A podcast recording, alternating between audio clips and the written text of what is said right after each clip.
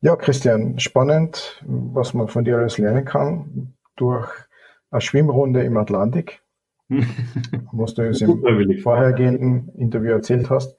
Äh, jetzt geht es aber in die Zukunft gerichtet auch. Es geht um die Gemeinschaft, die Segelgemeinschaft, wo es auch darum geht, eine Regatta zu gewinnen. Aber wenn es eng wird, helfen wir alle zusammen. Ja, ähm, ich glaube, das mein zweites großes Projekt, das steht ja noch äh, vor der Tür. Seit 2021 geht es nochmal über den Atlantik. Äh, ähnliche Strecke wie damals, 2005, äh, nur mit einem großen Unterschied, nämlich wesentlich besser vorbereitet.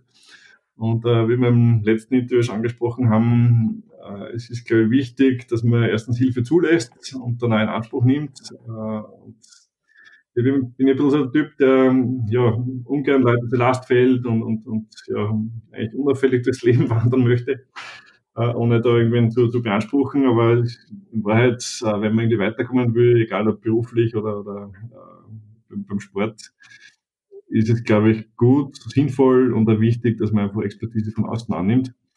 Äh, und man sieht das auch in der, in der Class Mini äh, sehr gut. Das ist ja eine Klasse, die einen eigenen Spirit hat und da ist das Regatta-Ergebnis schnell einmal in den Hintergrund gerutscht, wenn es irgendwem schlecht geht von uns.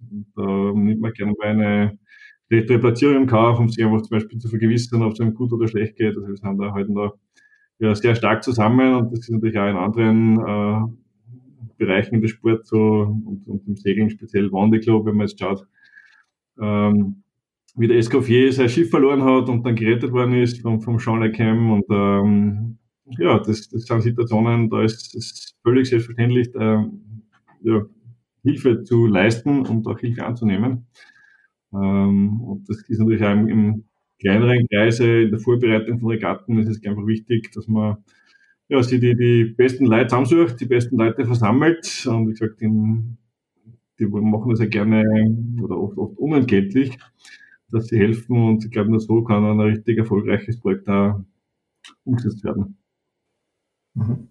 Haben wir alle mitbekommen, wie du die Lisa Berger unterstützt hast, die ja bei ihrer Qualifikation noch 500 Meilen, glaube ich, aufgeben hat müssen, ja. aber mit dir stark im Kontakt war, wenn ich mich richtig erinnere. Ja, genau. Ja, also die Lisa ist ja heuer eingestiegen in den Mini-Zirkus. Wir sind Regatta gemeinsam gesegelt zwei Regatten gesegelt, äh, das ist sehr erfolgreich. Wir waren erst schnell, wir waren gut vorbereitet und äh, man hat schon gesehen, dass da ein Riesenpotenzial ist.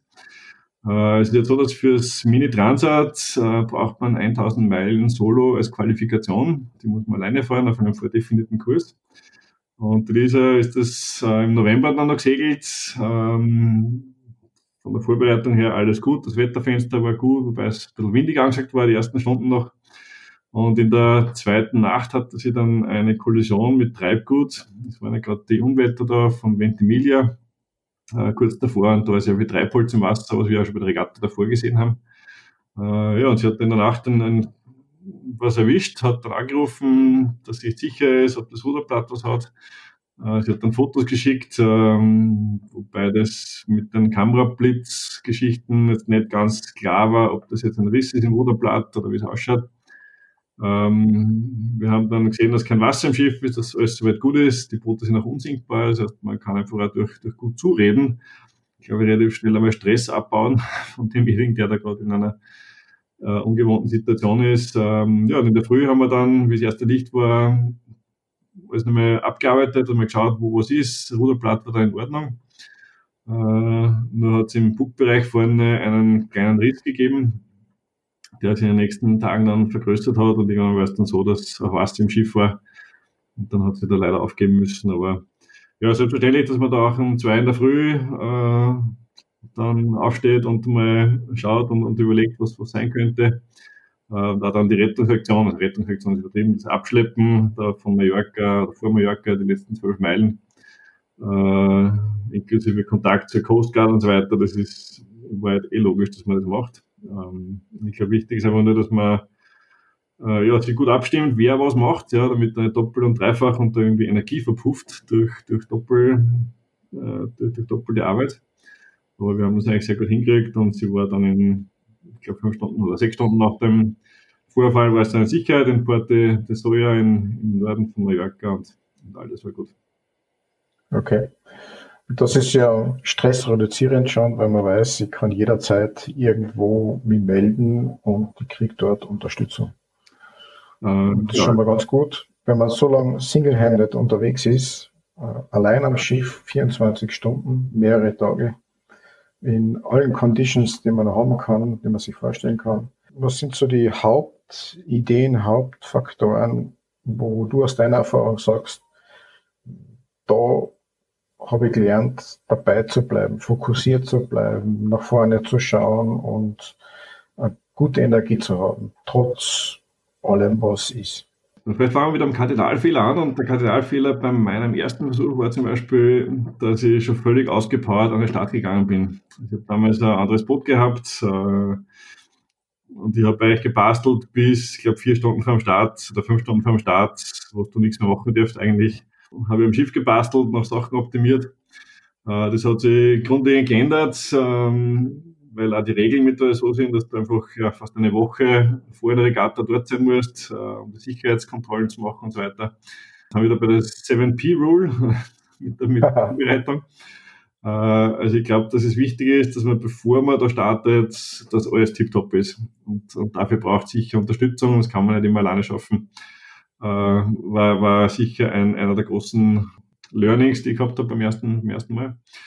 Und dann, wenn es rausgeht aufs Wasser, ist natürlich das Schwierigste, immer fokussiert zu bleiben. Und äh, was halt schwierig ist beim, beim Solo-Segeln, ist, dass du ja dieses Schlafmanagement irgendwie hinbekommen musst. Das heißt, in Wahrheit segelt man, man denkt sich, okay, das ist eh gemütlich, weil man ist alleine, man stellt die Segel mal ein, man fährt darüber. Äh, aber es ist ja doch eine Regatta. Man will gewinnen, ja, mal, oder wenn es nicht gewinnen ist, dann vielleicht Top 10. Äh, und es ist extrem schwierig, so diese Balance zu finden zwischen sich ausruhen und Vollgas geben und natürlich auch dann die, die technischen Komponenten, dass du einfach sehr gute Autopiloten brauchst, die äh, segeln, während du schläfst. Ja, diese Ruhephasen braucht man einfach. Und man kommt da immer wieder in so, so, so Phasen rein, wo man nicht genau weiß, ob man jetzt geschlafen oder nicht. Oder es, also es ist ganz, ganz witzig zum Teil, wenn man sie ja, bis, bis zum Sekundenschlaf in Wahrheit irgendwie an der Pinne äh, festkrallt und da versucht möglichst schnell zu segeln. Irgendwann kommt der Punkt, wo man weiß, okay, man ist jetzt schon so unkonzentriert, dass eigentlich der Autopilot schneller fährt als du. Und da muss man halt einfach schauen, dass man in dieser kurzen Zeit, die man zur Verfügung hat, bis zum nächsten Segelwechsel oder bis zur nächsten Kursänderung oder bis zum nächsten Kontrollblick, weil man muss ja schauen, ob da zum Beispiel Schiffe rundherum sind, die irgendwie Kollisionsgefahr bergen, ja, dass man die Zeit möglichst gut nutzt und dass man einfach die Zeit wirklich rastet. Da haben wir einen recht einen guten Partner mit Garmin, die haben uns eine sehr gute Uhr zur Verfügung gestellt, wo wir diese Schlafphasen auch messen können.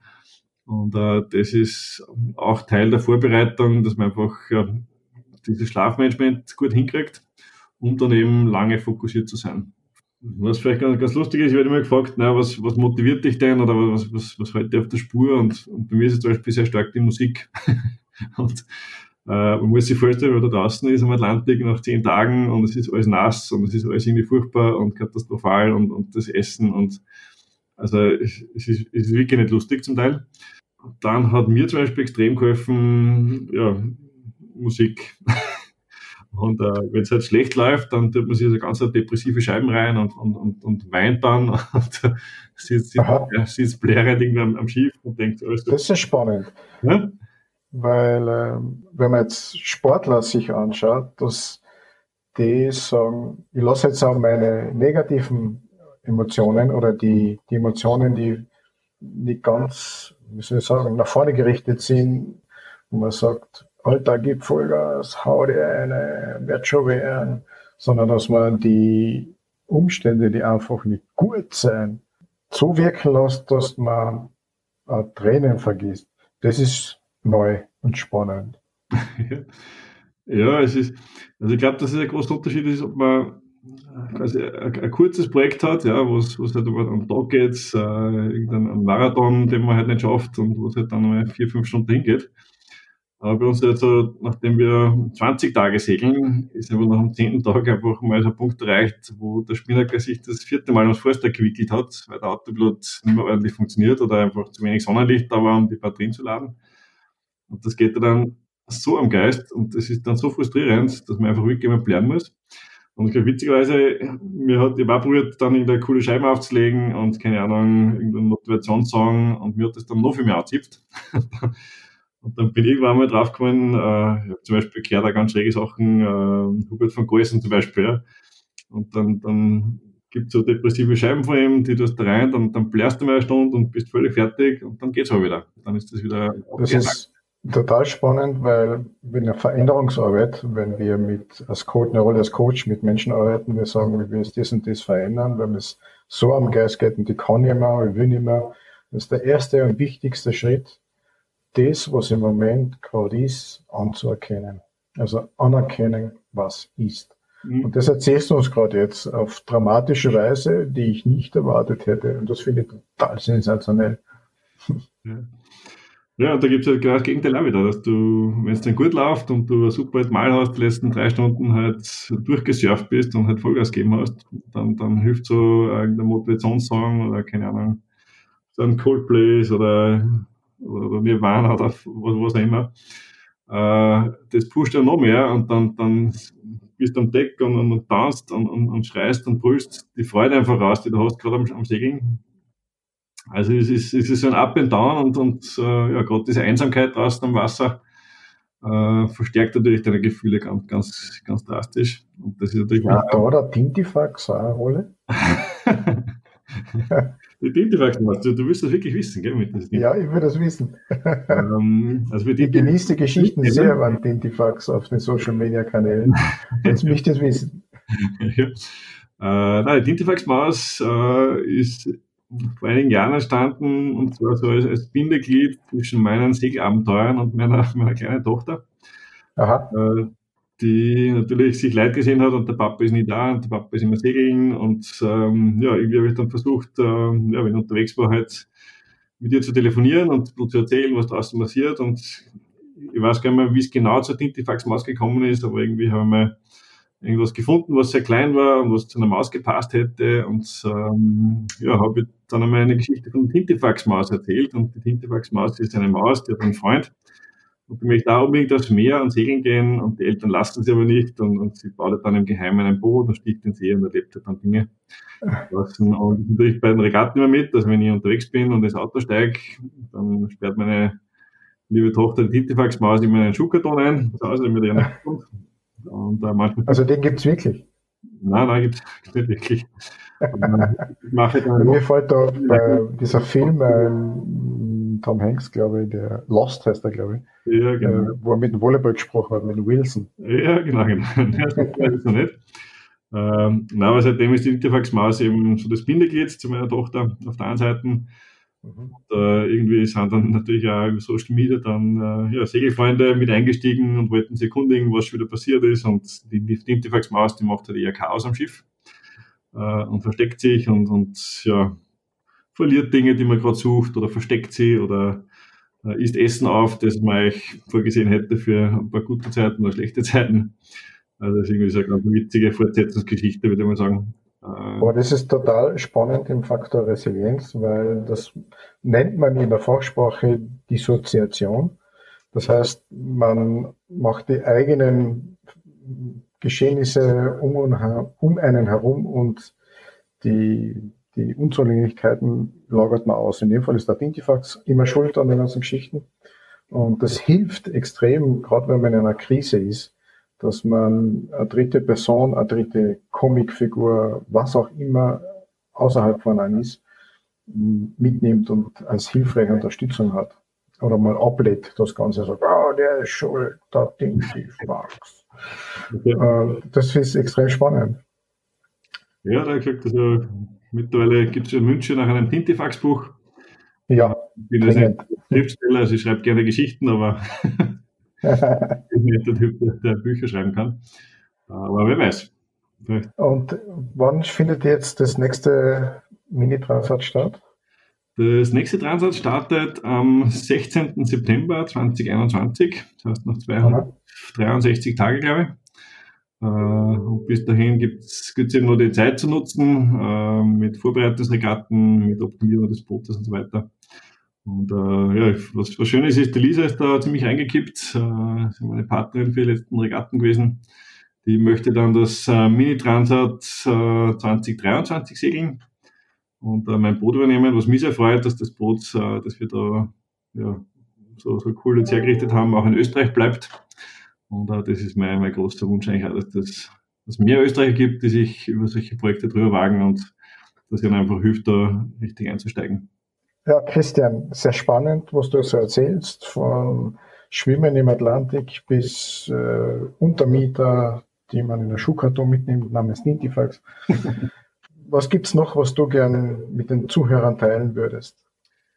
Also was ich so festgestellt habe die letzten Jahre, ist, dass äh, sich immer wieder Leute erkundigt haben, auch so ein Segelprojekt zu machen, so ein Mini-Transat zu machen und da ganz wenig rausgekommen ist. Und ähm, viele träumen von, von Projekten, die vielleicht am ersten Blick so nur zu groß erscheinen. Aber in Wahrheit ist es vielleicht ein bisschen abgedroschen, aber seine, seine Träume sollte man leben. Ich bin da im Prinzip einfach völlig blauäugig reingestartet einmal. Habe mir geschaut, was, was geht und was auch nicht geht, halt dann schmerzlich erfahren aber ich glaube, dass es immer wert ist, äh, das zu probieren. Und auch wenn es mal scheitern sollte, ja, dann ist es halt so, dann hat es halt nicht geklappt, aber äh, die Chancen sind oft höher, als man vielleicht äh, am ersten Blick glauben möchte. Das ist spannend im zu Ende gehenden Jahr 2020, weil dem Jahr ist wahrscheinlich mehr gescheitert, als funktioniert hat und trotzdem funktioniert es. Und es funktioniert sehr viel, sehr gut. Die Frage ist, kriegt man den Fokus dorthin, das zu beobachten und was habe ich gelernt und was kann ich in Zukunft davon noch anwenden.